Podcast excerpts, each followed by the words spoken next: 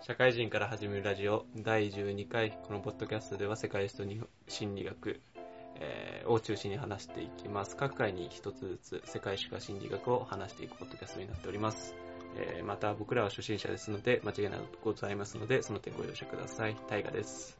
南沢です。はい。ちょ、大河ですがスムーズすぎて。スラリとそこまでが俺の仕事だと思ったから。ねです、大河です。一泊置かなかったから、びっくりしちゃった。もう機械音みたいなの でまあ話すことがね、うん。そんなにないんですけど、うん。ちょくちょく気になるのがあって、あ気になる話？気になる話。はい。だんだんさ、このラジオがさ、う義務感すごくてさ、んうん。すごい責任の念に駆られるのよ。あら、いいこと。いいことじいやなんか、暇つぶしでやるじゃなくてさ、ゃない。やんなきゃみたいな。逼迫された感じ。うん。うん。あ、そうなの？若干苦痛にななりつつあるわ。すでに苦痛。やっぱこのオープニングとエンディングトークがさう、ん。まあ一回集まることに喋ることがさ、うん。まあ4つ5つぐらい持ってかなきゃいけないわけだよ。うん。うん。そんなないじゃん。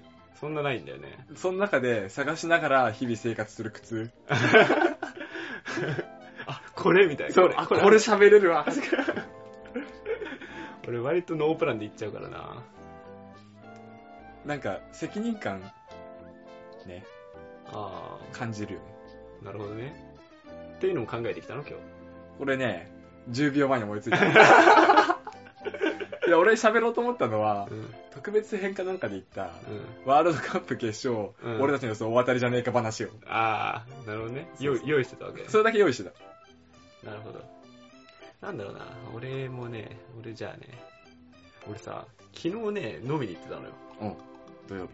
そう、新宿でうん。飲んでて、まあなんか、知らない人もいたわけよ。へえ。まあなんかこう、わちゃわちゃわちゃわちゃってなん。いて、まあ、ようわからん人とこう、話す機会があって、うん。もうめちゃくちゃ、こう、言われたことが、あ、え前段から話すと、俺はあんまりまだ、うん自分のプライベートのこととかあんま話してないよね。うん何が好きとかも。あんまり話さない中でスタートして、相手から、いやー、オタクってキモいっすよねって言われて。おうん。いや、あの、愛の手とかもキモくないですか？とか。うん。いや、最近はこの、事件とかもやっぱりオタク多いじゃないですか。オタクを起こす事件とか、言われて、プチってきて。俺やんけって。ああ、まあ俺やんけとか思ったし、いやいやいや、そうオタクだから起こしたっていうわけじゃないだろうとか、うんてかもすごい思って、アイドルとかも、やっぱり、こう、刺したりとかして怖いっすよね、みたいな。ちょっと怖いみたいな。お前別にアイドルじゃねえだろうと思って。本当に。本当に。ちょっとね、すごい、その後白熱して、なんかもう、険悪なムード漂って。バトっちゃったのっ。ていう話があって、いやね、俺もね、ここで言いたいんだけど、いや、オタクが事件を起こすのも確かにあるよと。だかうん。らそれは多分、メディアに触れやすい位置にいるから、起こってるように見えてるだけなのかな、とまあ思ってて、あると思うなんだっけあの、一時期だったけどさ、俺中学生ぐらいの時かな。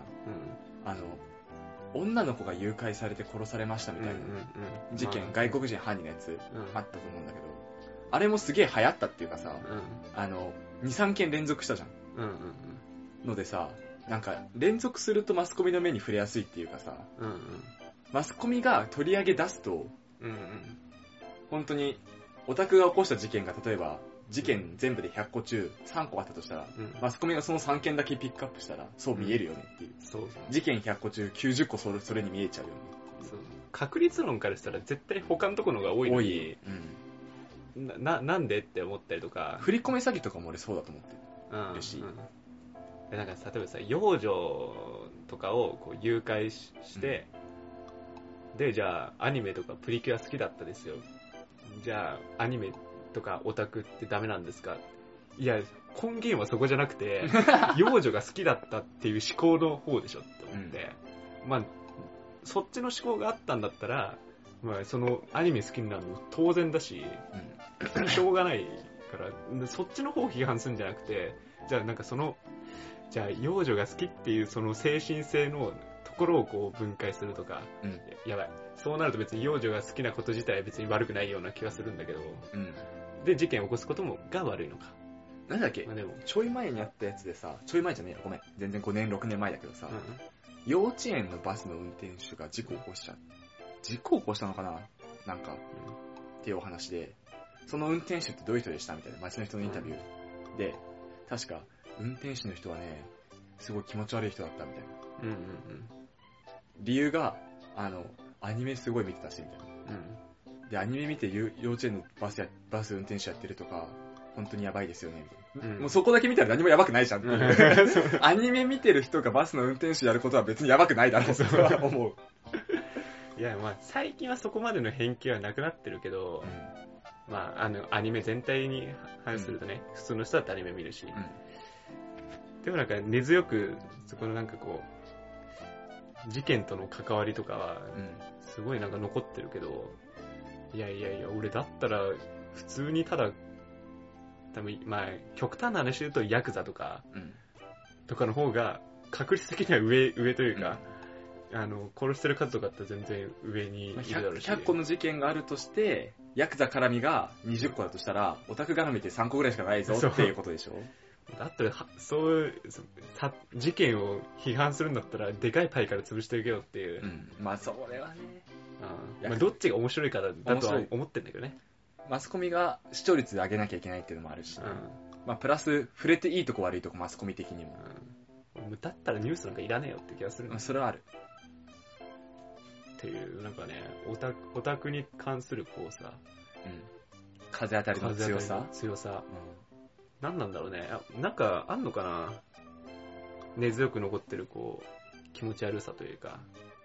ん。うーん、うーん、まあ、俺もタイガも、オタクだった時ってまあ、タイガは今でもアニメ見てるかもしれないけど、俺もまあ、今のタイガより激しくアニメ好きだった時期ってうん。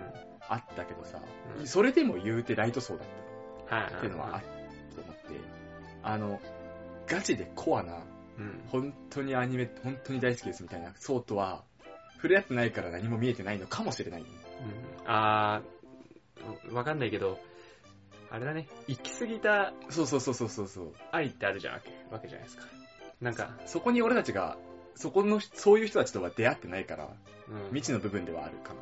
あーだからなんか、俺今パッて浮かんだのは、こう、アニメとかオタク以外に、そこまでこう、捧げているカテゴリーってなんかあんだっけとか思ったりとか、例えばあの、サッカー好きすぎて、うん。普段から話すこともサッカーで、サッカーボールと一緒に食事してますみたいな、うん。そこまで行くカテゴリーになんかアニメってなりがちじゃない？うん。なんか、そこまで行き過ぎたところを見ると、つまあ、あ言い方あれだけど、なんかこう、嫌悪感が湧いちゃったりだとか、うんなんか異常性を見ちゃったりだとか、そういう部分があるのかなって思ったから、それぐらいまでね、サッカーとかも好きになってくれたら、なんかね、同じ同列になるのかなって思うんだけどね。まあ、サッカーもね、殺人事件に発展することは、ままある。海外だとそうだね。ままあるけど、まあでもそれ、同じ事件でもさ、うんサッカーで殺しちゃいましただとさ、ファン怖えぐらいで済むけどさ、うん。あの、さ、やっぱサッカーってクソだなとか、やっぱサッカーって気持ち悪いわとはならないっていうのは、文化の違いみたいなのあるかなと思うわ。そうね。アニメオタクが事件を起こすと、さらに、やっぱアニメって気持ち悪いのに行き着くじゃん。はい一般人がはいでもサッカーに関してはそうはならないっていう不平等感はあるね。あー、確かにね。あー、何なんだろうね。作られたものだからかね。そこはわかんないね。うん。あの、一般人が理解できるかできないかとかなのかな。あー、近いか近くないかそうそう。サッカーっていうのは、まあ、好きになる人の気持ちわかるね。スポーツだしね。うんうんうん。アニメ好きになるってちょっと気持ちわかんねえわ。はい。っていう不気味さはあんのかもね。気持ち悪いじゃんね。うん。アイドルの方がまだマシっていうのが多分一般人の意見なのかな。あー、だから、なんとなくわかるけど、あの、爬虫類とかさ、あの、あるわけじゃない？全然なんか僕らわかんない。あと昆虫とか、うんとかを、本当に好きな人。あ、そう、昆虫マニアと猫マニアのうんうんうん、そうだよね。差別みたいなのもあるんだと思うわ。猫マニアだったら、まあ、まあなんかわかる。わわかるからわかっちゃうっていう。ああ、そう見ると確かにわかん、ってなるとちょっと緩和されてくるのかもしれないね。そうね、理解が深まればってうん一般人の。アニメが今近づいてきてるっていうだんだんそういう傾向になるああ、なるほど。でもや、あの、なんか、ここで話盛り返すのもおかしいけどさ、あの、アニメの関連イベントみたいの、うちの小中行くんだけどさ、うん。うん。やっぱ気持ち悪いよね、あいつら。言うよね、いつもね。いや、やっぱり気持ち悪い、まあ、気持ち悪いって言い方すごい悪いけど、うん。なんかちょっと、感性俺と違うなとは思うよね。うん。盛り上がりどころとか、うん、もうちょっと俺となんか、やっぱ違うって感じるとこあるし、うん。なんかやっぱりちょっと不気味な面はやっぱりあるわ。そうだよね。サッカー場、野球場に見に行って盛り上がってる人たちと俺そんなに、こいつキモって思うことってあんまりないけど、うんうんうん。うわ、何こいつみたいな。はい。思う時って、隣のやつにビールぶっかけられた時ぐらい。ふざけんなよ、みたいな。ってなるけど、アニメの時結構それ多いイメージはやっぱあるな。そうなんだよね。まあ、そ感情の部分と、そう機械的にこうんう考えなきゃいけない部分、すごいあると思うから、まあ、感情ではまあ思うのは個人の自由だし、そうだね。もうそれはしょうがないんだけど、じゃあ発信するってなった時にそこを感情的じゃいけないだろうな とは思うんだよね。情報発信するんだったらね。そうそうそう。だし、こう、まあ、普段話す時はまあしょうがないのかな。まあ、そばに置きたいか置きたくないかで言ったら、うん。趣味が合う人の方を置きたいし。そうだね。だから昨日俺が言われたのもまあ、プライベートな場だし、うん感情の部分だから。まあでも、オタクイコール気持ち悪いっていうのは行き過ぎてるっていうのはあるよね。だからまあ俺も感情で殴り返しただけ。感情論に感情論で殴る。そう。ガチンコ。不毛だね。不毛だね。ボッコボコにしたわ。難しいよね。サブカルチャーのところってね。うん。理解されたら一気に来るしね。そうなんだよね。まあな難しいところだな。今後に期待ですわ。ゲームとかも最近はまだ受け入れられてるけど、昔なんてね、ゲームやってるとバカになるとかね、うん。俺たち小学生の時とかそうだね。あったしね。何を根拠に言ってんのか知らんけど。人体への影響みたいな。そうそうそう。そうも言ってらんないっすよ。ゲームも。やんなきゃいけないよ。なんかその昔、本当に昔だとさ、芸能人っていうのもそういう扱いだったらしいじゃん。あー。でもなんかね、あの芸芸能人って言い方はあれだけど、アイドルとかさ、うん昔はすごい、あの、ファンも違ったらしいんだよね、なんか。うん。こう、駅、駅とかがもう、こう、みんなが、ま、守るようにこう、うん。神聖化してたりだとか、だから、だからファンとこうアイドルとかの危険性みたいなところはあんまりなかったらしいんだよね、事件とかも。昔は、あれかな、神聖化してたのかな、アイドルって。うん自分が触っちゃいけないっていう概念から、AKB とかでそうそうそう。近くなって、もしかしたらワンチャン落ち着かず、お近づきになれるかもってなると、そうそう。境界線曖昧になってるから。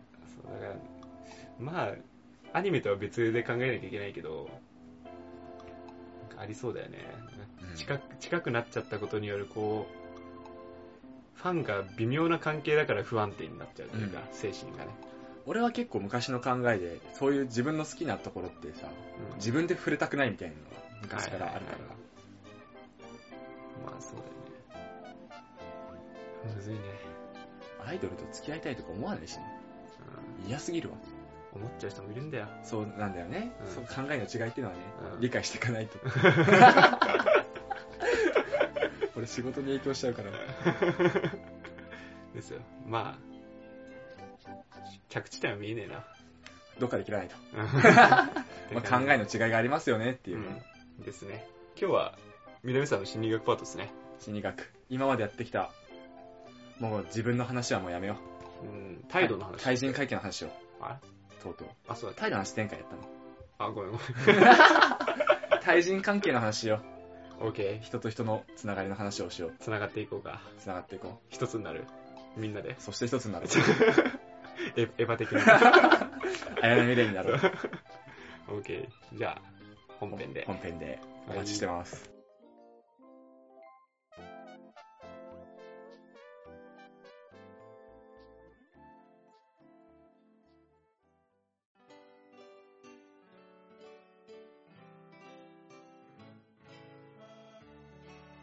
はい、本編です。本編です。今回は、心理学パート。社会心理学対人関係編開始です。ああ、何？な、何個かまたがんの？何回かになるの？いや、対人関係2、3パートかな、ああ、なるほど、ね。やろうと思ってんの。パートまあ、対人関係ってところで、まあ恋愛だとか、友人関係だとか、うん。うん。そういう個人対個人の話をしていこうと思ってます。はい。で、まず、個人間の、まあ、関係性で、一般的によく言われがちな、類は友を呼ぶっていうセリフ、はいはい。ある。うん。あるじゃないですか。あれについて、ちょっとお話ししていきたいと思うんですけども、ルイともね。類友。なんで類が友を呼ぶかっていうね、はい。話。えー、まずね、人間関係をするにあたって、人間が第一に考えることとして、えー、ちゃんと相手から自分に対してね、うん。うん。何か報酬があるかどうか。報酬なんだ。報酬。言い方悪いけどね、報酬。うん見返りがあるかどうか。う例えば、俺が大河と付き合ってきて、ん。うん。何か報酬があるかどうかっていうのをまず大事に考えてしまっている。はい。のがあります。はい。これはもう、まあ、これに関しては会社もそうだね。この会社に勤めてて、ちゃんとその自分が使った労力に合ったうん。対価を得られてるかどうかうん。っていうのを第一に考えます。うん。人間関係をする上で。うん。その中で、似ている人と一緒になると何がいいかっていうと、うん。価値観が似ていると自分が肯定されされると。ああ、見返、見返りなのか、それは。それが自分が正当化されるっていう見返り。うん。お前正しいよって言われてる。うん。っていうのは、人間の心理ではとても大事な対価。はいはいはい。自分が否定されるか正当化されるかでは本当に運命の差で。うんうん。お前間違ってるぞうん。って散々言われるよりも、俺もそうなんだよね。お前は合ってるよ。正しいよ。みんなそうなんだ。って言ってくれた方が、えー対価として相当価値がある。というところで、人間が似た人が集まる、類が友を呼ぶ原理の第一要因とうんうんうん。なっていて、で、これに、まあ少し話が似てることでして、うん。意外と顔面偏差値が似てる人も寄ってくるおお なるほど。っていう傾向がある。ああ。めちゃくちゃイケメンの奴らの周りにはイケメンが集まる。あー普通の奴には普通の人が集まる。ブサイク同士はブサイク同士が集まる。ああ、はいはい。これもなんでかっていうと、やっぱりそういう自分の境遇とかうん。一致してて価値観が一緒だと、はい自分と価値観が一緒だっていうところで、そういう人が自然と集まりやすくなっています。うんうんうん。というところで、まあ、意外と道歩いてたりすると、うん。あの、似たような人が集まってたりとか、はい。するっていうのはこういう傾向にありますと。うん。わかるっちゃわかる。これに関して、一個、今でも、今でもまだ議論が続いていることとして、好きだから似ているの、あの、集まってるからどんどん似てくるのか、はいはい。それとも似てる人が集まっているのかっていうのはまだうん。議論が続いているところで、今のところ7、3ぐらいで似てる人が集まってる論のが強い。ああ。まあなんかよく、夫婦は似てくる。そうそうそうそうそう。っていうのは、3割の方ってことそうだね。それは価値観が似てるから結局結婚してうまくいってますよっていうだよね。見方の方が今のところ強いかな。なるほどね。ああ、そう。うあん、で、まあその例外の3の方の主張とすると、あの、まあよくある恋愛テクニックだけど、相手と同じことをしようとか、相手を否定するなとか、うん。やっていくうちに、だんだんと似てきちゃうみたいなのはあるよね。しょうがないよねっていう。うんうんうん。例えば、俺がすごい可愛い子に一目惚れしたとして、うん。その子とどうにかおお近づきになりたいと思ったら、うん。やっぱその子と価値観を合わせることが親密性を高める第一ステップとして重要だから、うん。俺が無理やりその子に合わせるうん。ということが発生してくる。はい。そうすると、それ、もう無理やり合わせるの辛いから、まあ前話した、どこを自分の中で折り合いつけるかって話。うん。で、無理して合わせてるんじゃなくて、俺がそういう人間になっちゃえばいいんじゃんっていうはいはいはい。ところでだんだん似てくるっていうのも当然あるよねっていううんうん話がその3の意見うん。うん。としてありますと。ああ。なんか分かりたくないけど、うんそうなってるような気がする。まあこれが、その類が友を呼ぶ理論の一つ、対人関係で似てる人が集まる理論。で、まあ、これはざっくりした内容で、対人関係で、まず本当に全く知らない人と会った時の話からすると、はいはい。まず、その人がどういう人間かって第一印象で決めるとうん思うんだけど、う例えばすごいチャラついた見た目の人、ん。うん。すごい地味そうな見た目の人うん。から、まあ、自己紹介の前に、この人沖縄出身ですよって言われた人、うん。東京出身ですよって言われた人、うん。はたまたアメリカ出身ですよって言われた人、うん。っていうと、自分の中で、沖縄ってことは多分明るい人なんだろうなとか、うん。アメリカってことは外国人だからフランクな人なんだろうなっていう、ああ、わかるわ。大阪出身だったら面白いんでしょ面白いでしょみっていうのは、ステレオタイプっていう言い方をするんだけど、心理学的にはいはい。はいとして自分の中であって、まずそれ、自分の中のそのステレオタイプと一致するかどうか。はいはい。パ金髪のガングロの男が、ピンクのワイシャツに黒の。のスーツ着てて、たら、うんあ、こいつめっちゃチャラいんだろうなってう思うと思うんだけど、で、その人が、本日はよくお越しくださいました、みたいな。ん。うん。丁寧な対応したら、あれこいつ違うぞってことで、うん。探りを入れる。ステップに入る。うん。次のステップに入る。この人は自分の中のチャラ男じゃないと。はいはい。じゃあどういう人なんだろうっていうステップになっていってだんだん下がっていって、うんどんどんその人を知ろうとする。うん。一方で、チース、どうもー、みたいうん。な。あ、今日ほんと、よく来てください。ありがとうございます、みたいな。うん。人だったら、あ、じゃあこいつそういうやつなんだっていうところで、いそこで一回打ち切るんだよね、情報収集。ああ、もうステレオタイプな人。そう。俺の中のチャラ男と一緒の人だわ。うん。うん。っていうところで一回関係っていうか情報収集を打ち切って、そう決め打っちゃう。うん。うん。まあ、これはステレオタイプの存在って、賛否両論あるどころか、うん。非の方が多くて、それ差別じゃねえかとか。ああ、うん。さっきの話でめっちゃ繋がるけど、オタクだったらもうオタクってなっちゃうでしょ。おあの見た目がオタクっぽい人で、うんデュフフフフみたいな、うん。拙者こういうのでござるみたいな言ったら、うんそこで情報収集打ち切って、その人の本質には語らずにうん。入らないで、あの、こいつはそういう人なんだなって思い込みで全部その後の収集をしちゃう。うん。うん。っていうのが、対人関係で行われる心理。うん。うん。で、仮にその人に対して興味があった場合は、また例外で、うん。あ、じゃあこの人は見た目通りのオタクの人なんだな。でも、個人としてどういう人なんだろうっていうステップに移るんだけど、まあ、例えば、本当に今日一日しか会わない人とか、うん。うん。表面上のつながりしかしようと思ってない場合に関しては、そこで打ち切っちゃうよってうん。いうん。うん。なるほどね。うので、第一印象大事だよねって。見た目だけじゃなくて、やっぱ見た目と言動ね。そうだね。自分のブランディングだよね。そうそうそう、んどう見せるか。はい。すげえチャラついた見た目でも、ちゃんとした行動をしてれば、その人は次の情報収集に入ってくれる。うん。うん。ただ、チャラついた見た目でチャラついたこと言ってると、そこで、チャラついてる人で終わっちゃうと。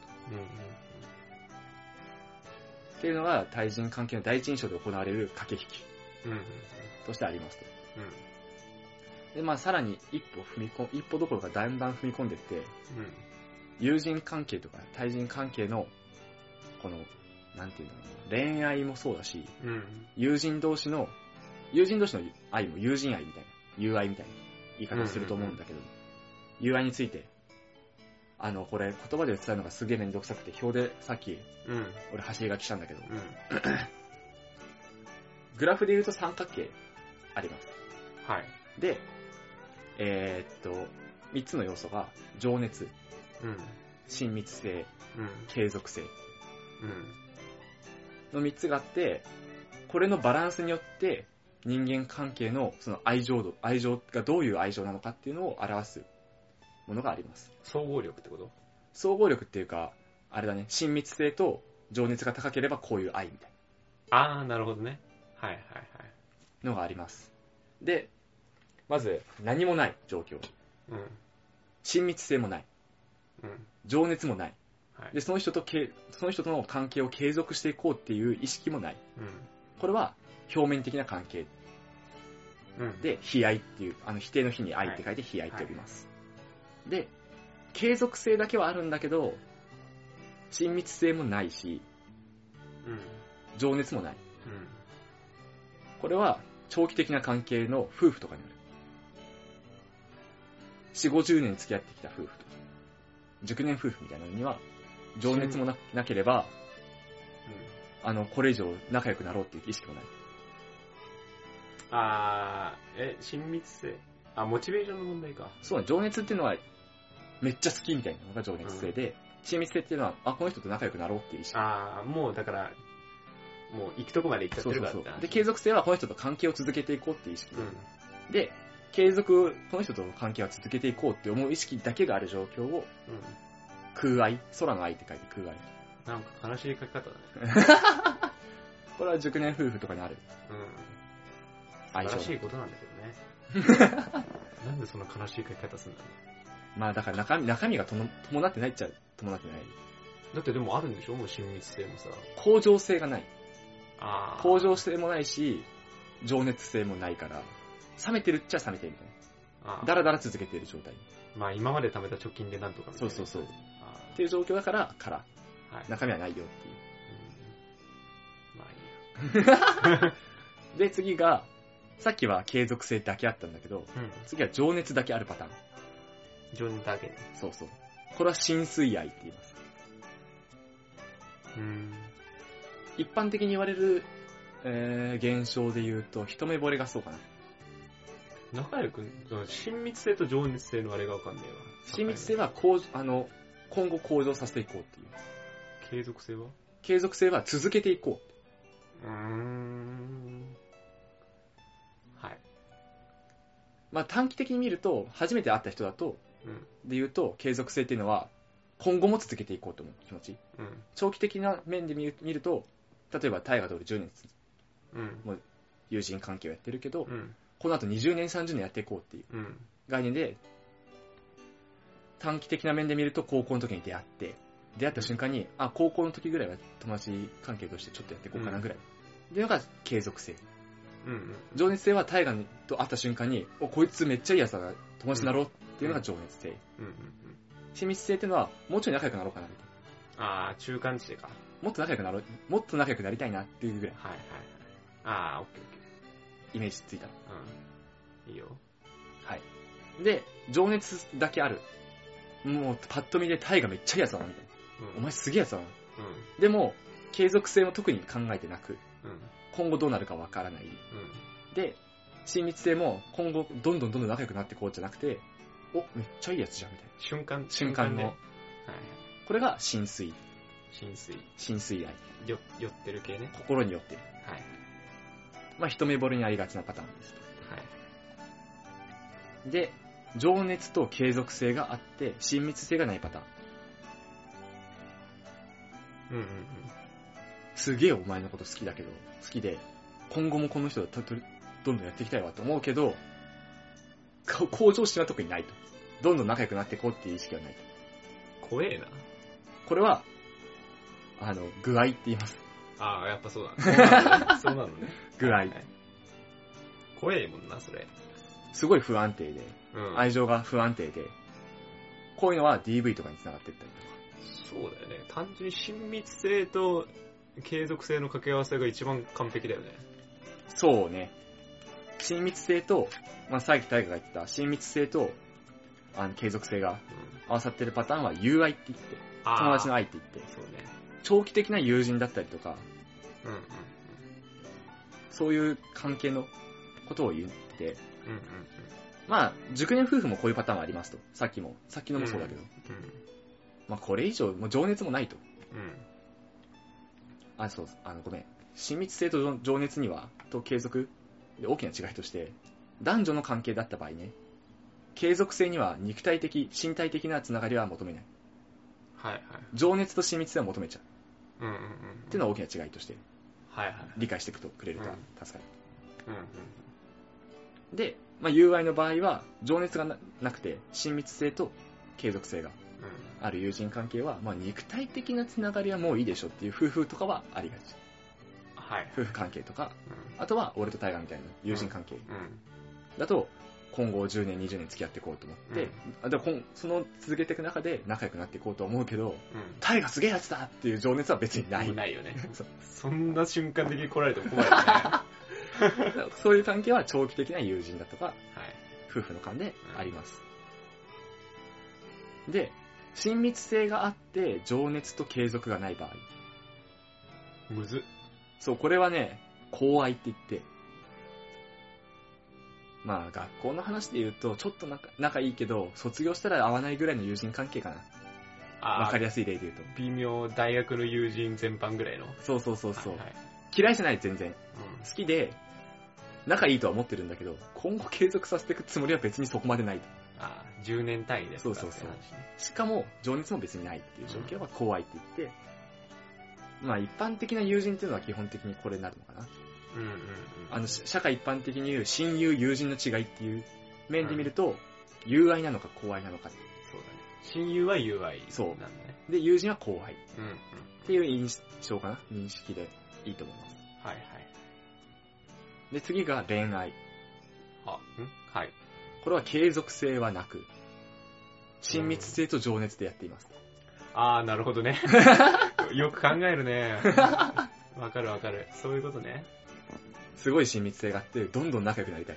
相手のことを知りたい。俺のことも知ってほしい。仲良くなりたい。うん。うん。で、情熱的。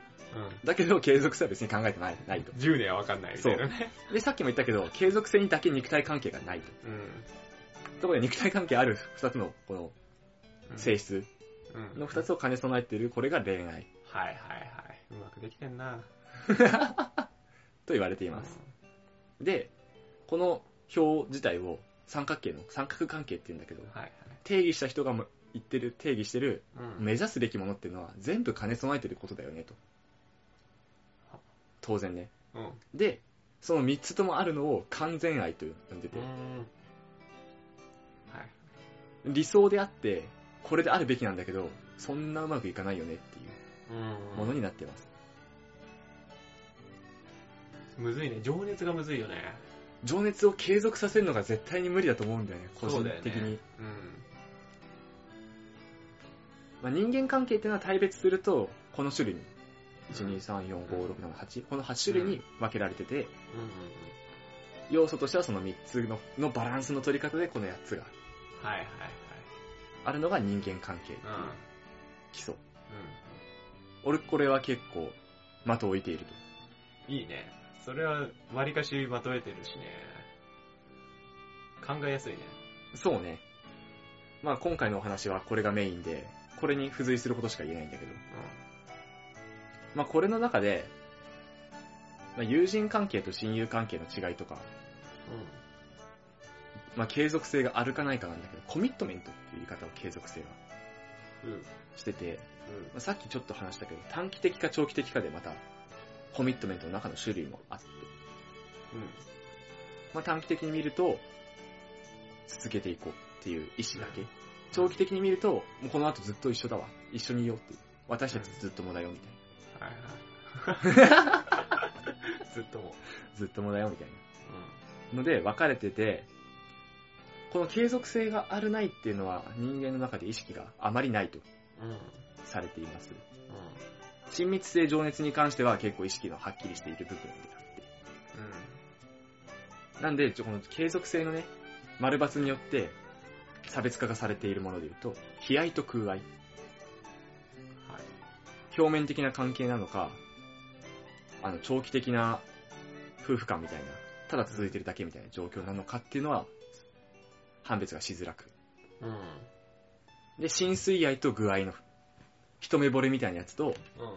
めっちゃすごい本当に好きなんだけど継続する気があるのかないのかわかんないみたいな。あこれ以上仲良くなろうと思ってんのかわかんないみたいな、浸水愛と具合の違いっていうのも意外とまばらで、あ。うんうんで、まあ、ゆあの、友人関係と親友関係もまばらだと。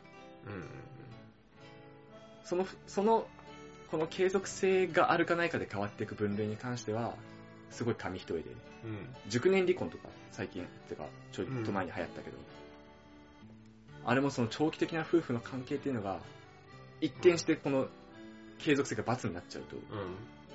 悲哀になって、ただの表面的な付き合いになってうん、離婚につながってしまったり。はいはい。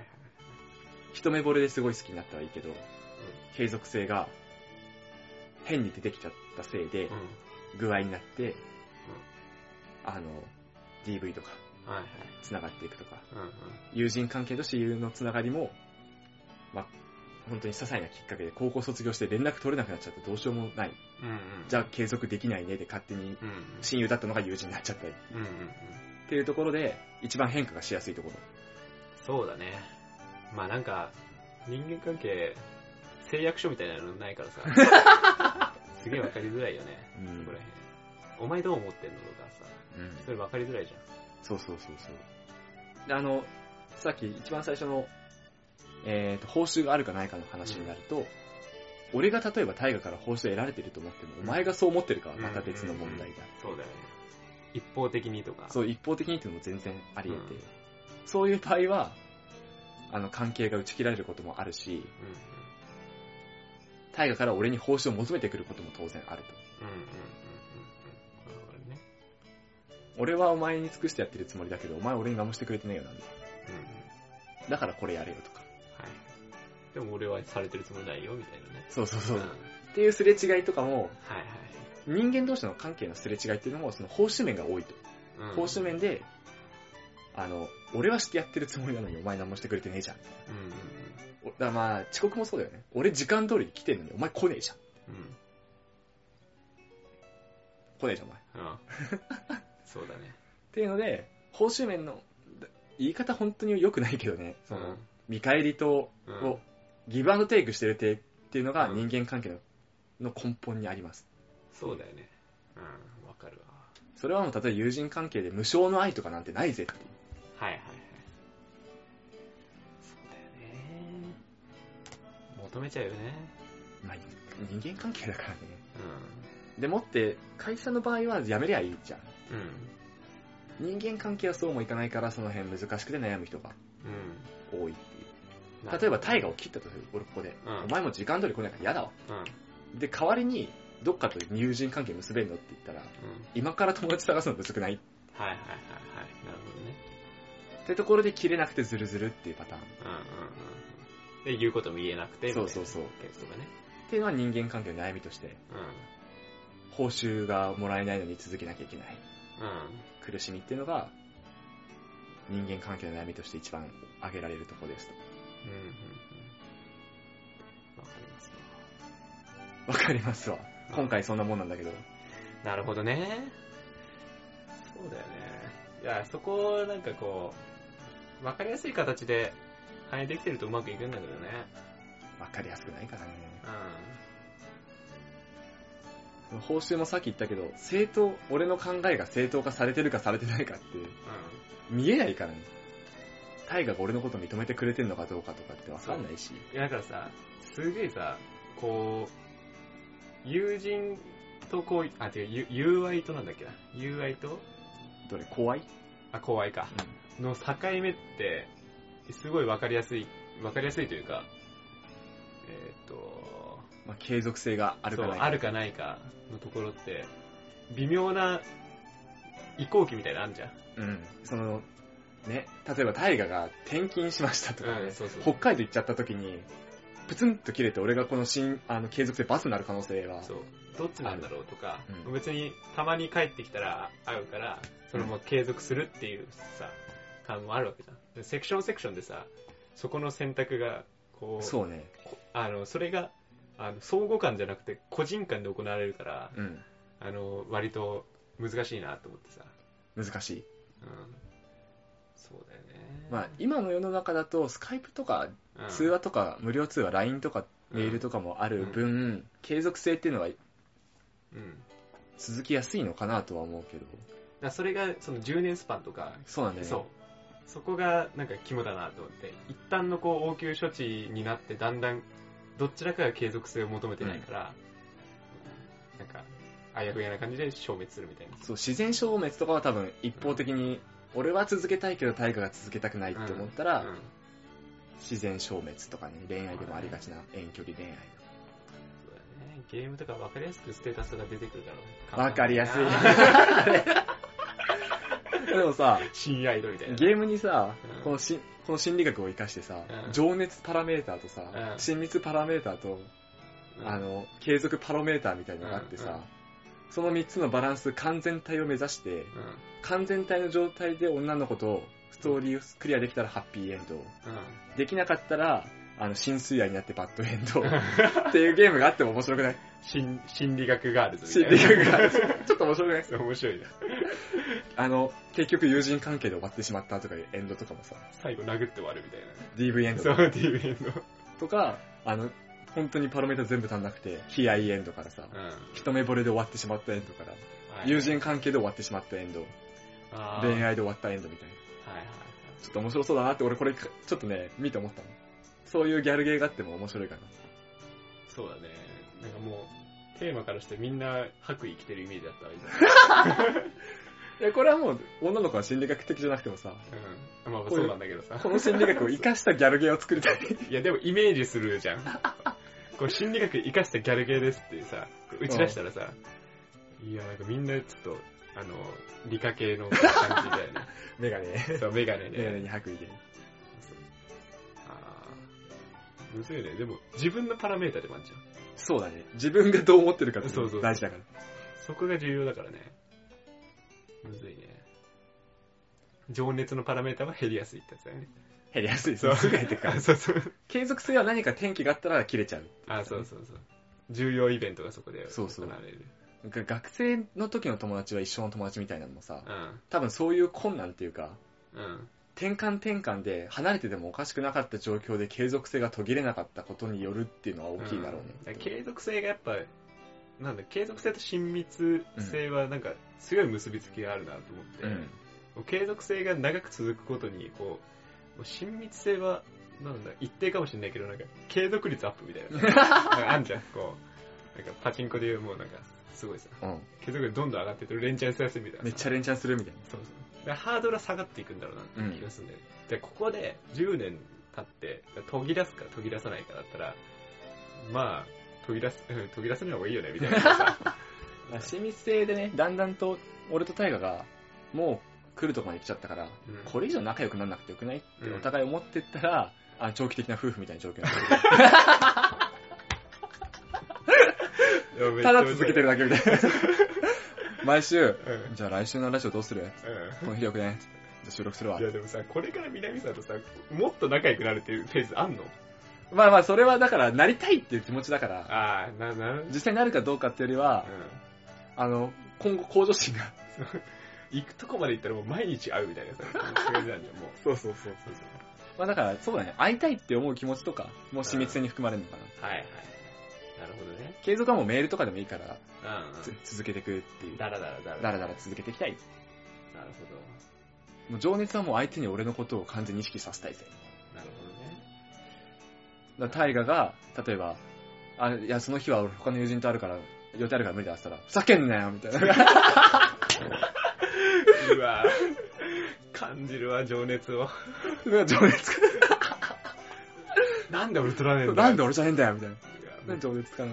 嫉妬とかも多分情熱に含まれてると思うんだからそこは、あれだよね。やっぱカップルで考えると考えやすいよね。あ、そうだね。うん。私と会社どっちが大事なのどうしたら大事なのみたいね。友達とどっちが大事なのみたいやいや、みたいなね。ちょ、これをね、いやいやって言ってる時は僕は情熱がないってことい。情熱ない。なるほどね。まあでも情熱なくても、親友友人関係は情熱いらないから。ああ、そうだよね。親密性と継続性があれば友人関係だから。はいはい。まだ大河に情熱抱いたことないもん。そうだよね。いやいやいや、絶対、絶対俺だろみたいな。全くないから。うん。大丈夫どこのドイツだよ。絶対俺の方が楽しいから。勝手にしてくれたけどな。なるほど。面白いね。なんか人の見る目もちょっと、あれだね。そうね、友人関係していく上でちょっとこれ意識してみてもねうん、友人関係じゃなくても。自分の中のパラメータを、なんか、感知していくというか、あ、俺こいつに情熱ねえなとか。脳脳内ギャルゲーができる。できる。そう、ギャルゲーにはまりすぎて人間関係うまくいかない人は、一旦この頭に入れてもらって今の自分のパラメータパラメータをと相手、相手にも三角描いて、うわ、相手に全然情熱ねえわ。そう もうだったらだってもいいんだもんね。情熱がないないんだったらさ。悲哀でいいんだよ、悲哀で。悲哀だったらもう表面だから、そう表面的付き合いだから。まあ今後ね、話していく上でね、こういうのをどう変えていくかとかね、うん。うん。相手により一層ね、あの、例えば悲哀だった状態から、俺大河のことは結構好きなのに、あタイが俺に悲哀だったのにな、るほどね。どうしたらいいの？っていう時にどうしていくかっていうのを今後話していこうギャップを埋める話になるわけね。なるほど。いいですね。そのギャルゲノーは、かなりちょ 興味がありますよ。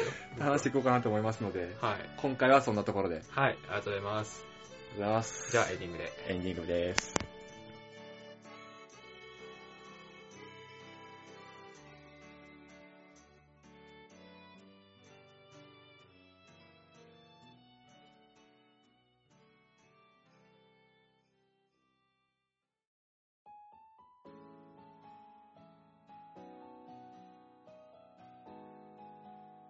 はい、エンディングです。エンディングですお。疲れ様でした。疲れた。そうだよ。転勤したら親密性がなくなる？あれ？継続性がなくなる？うん。親密性さ、ずっと続いていくことにだんだん減減産型になるじゃない？全部そうなんだよね、実は。うん。あの、情熱もそうじゃうん。うん。ん。だんだん冷めていくし、うん。うん。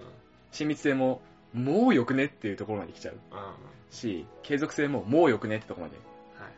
い。もう前ともう20年一緒だから、あ、でも20年一緒になるとまたあれか、うん。うん。うん。あの、だらだらと続いちゃうそうだね。可能性があるのか。でもその2個に関しては、そうだだんだん減産するけど、例えばさ、さっき言ったように、うんあの、アメリカ転勤しちゃってさ、うん1年に1回しか会えませんってなった時さ、親密性の減産は、なんか、止まるんじゃないかなと思って。こう、あ、下がりはしないっていう。あんまり下が下がり幅が少なくなるから、逆に継続性も、こう、だんだん続いていくんじゃないかなと思って、こまあそれは多分俺とお前がどこまで、それまで積み上げてきたかう、ん。そうだね。例えば俺とタイガだったら、もしかしたら1年に1回やったら、うん1年に1回じゃあ会おうよってなるかもしれないけど、俺大学の時のほどほど仲良かった友達だったらうん会わないし、まあ、確かにね。その差かなっていうぐらい。はいはいはいはい。そうなんだよな。いや、1, 1ヶ月に1回会うんだったらでだんだん冷めていくか、うん。だよね。1年に1回だったから、こう、そうちょっと上が上が上がっていくみたいな。ある気がするね。やっぱ難しいね。人間関係そううまくいかないね。そううまくいかない。うんお互いだからね。うん。今のパロメーターも自分一人でそう思っててもしょうがないそうだよところだし。1ヶ月に1回こう、なんか、相手がどう思っていますかみたいなチェックリストみたいなうさ。ぜあの 彼氏彼女とかでやってみたらさ。え。彼氏彼女間でやってみたら面白い。最。近だれてますみたいな。最近だれてると、あの、親密性情熱がバツバツの、うん継続性丸の、うん。熟年夫婦みたいな。でもさ、なんかこう、カップルとかだったら、そこでどっちかが崩壊しちゃった時にさ、うん。こう、別れるわけじゃない？うん。あそれをなんか、1ヶ月に1回すり合わせようね、みたいな。崩壊する前に。そうそうそう、崩壊する前にやれば、さっきのギャップを埋める話だったりとか、対応できるわけじゃない？そこ重要なんじゃないですかね。でもさ、うん。わかんなくない？え？お前今俺にどんだけ情熱ある？とかさ。いやいや、だからそれを、あの、あの、アンケート方式で体系化していくんですよ。あの、こ、ここにチェックがついてるってことは情熱があるな、みたいな。あ、そうそうそうそう。チェックほ、あの、あれね、うん心理テスト方式で。そうそうそうそう。で、こうグラフ描いて。売れそうだな、それ。でしょ？売れるな、それ。結構いけるよねちょ。っと作ってみよそう彼氏彼女でやってくださいリスト。う。恋愛編と友人編作りたい。うん。友人で言ったら結構キモいんだよね。それは。あでも、やっぱ女子高生とかはやっぱずっさっきも言ったけど、ずっともみたいなのあるじゃん。あー。何ずっと持って、ほんと。いや、俺たちないけどさ、言わないけどさ、女子やっぱよくあると思うんだよ。いやー、あれ結構罪な言葉だと思うけどね。ずっとも。うん。うんだってなんかあれじゃん。ずっともだよって走った人間は、なんかそこまで意識してないうん。あー、しんないのに、なんか、その言葉でさ、意識の相違できるじゃん。うん。言ってるだけの人と、言われたから続けなきゃいけないんだなっていう思いの人と。あの、言われて、あ、じゃあ相手はすごい継続性あるんだと思って、すごいうん、こう、あの仲良くしたいって思う人と、言った側はあんまり意識してないうんうんうんで、ギャップができてさ、そこでなんか、いざこざが起きたりとかさ、一方で言った人間はさ、すごいずっともだよって思ってるけども、言われた側は何も意違うみたいな識してない。。うわぁ、きめえ言葉だなって思っちゃうわけだよ、それは。まあでもね、ずっともって言葉なくてもね、私た私たち親友だよね、みたいな。うんうんうん。その意識の、あ、でもさ、それが今チェックリストになるのか。辛いな。それはそうだよな。キモいってなっちゃうよな。脅迫だもんね、一種のね。そうね。俺のそばから離れんなよって言ってんだもんね。うかっけえね、今。うん今言おうと思った。今のかっけえななんでそのかっこいいの今の言い方がかっこよかったわ。惚れるわ、今のは。今のちょっとかっこよかったな。ダメだわ。離れんじゃねえよ。イケメンだったら許許されてる。いや、面白いな期待値高まったわ。高まった。よかった。やっと期待に応えられたわ。やっとハードル超えたわ。ようやく高まってまいりました。まあ、これね、人間関係のお悩み、心理学的にバチッと解決するんで、イエス。さっきしなかったけど、あー。特。別編で。特別編でね。歴史的観点とかねえからな。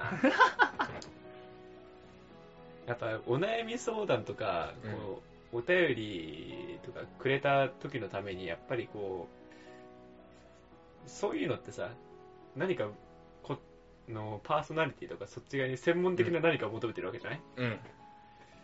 重要だよね、そういうのね。まあでも、来てから調べる。めっちゃ時間かあるもんね。めっちゃ時間あるから。最悪来てから調べるよ。そうだな。あとね、あとね、あとね、何？ツイッターでさ、うん。前さ、うん。あの、サイリウムの話したじゃない？した。あれね、え、調べてくれた人がいてですね、神かよ。すげえ人いたな。ミッチーさんが調べてくれてですね、ミッチーさん、本当にいつもお世話になっております。あの、西城秀樹らしいよ、最初。西城秀樹？うん。男性なんだ。そうそう。西城秀樹は最初。へえ。で、まあ、本格導入は、あれらしいね。やっぱりあの、アイアイドルうのん。多いところでやったらしいよ。大人数グループのアイドルか。そうそうそうそうそ西城秀樹なんだ。う。らしいぜ。へえ。やっぱり、西城秀樹だよね。いや、お前何も言ってなかったぞ。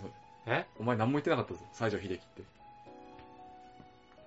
まあ、西城秀樹、あれ？言ってなかったっけ？言ってねえよ。あれなんか俺、あ、俺なんか西城秀樹のワードをどっかで出したなと思ってて。出してないと思うんですあ、けどわかったわかった。あ、わかりました。はい。なんか、お親の話してた時に、あの、秀樹が死んじゃったって話しただけだった。あ、西城秀樹からスタートなのね。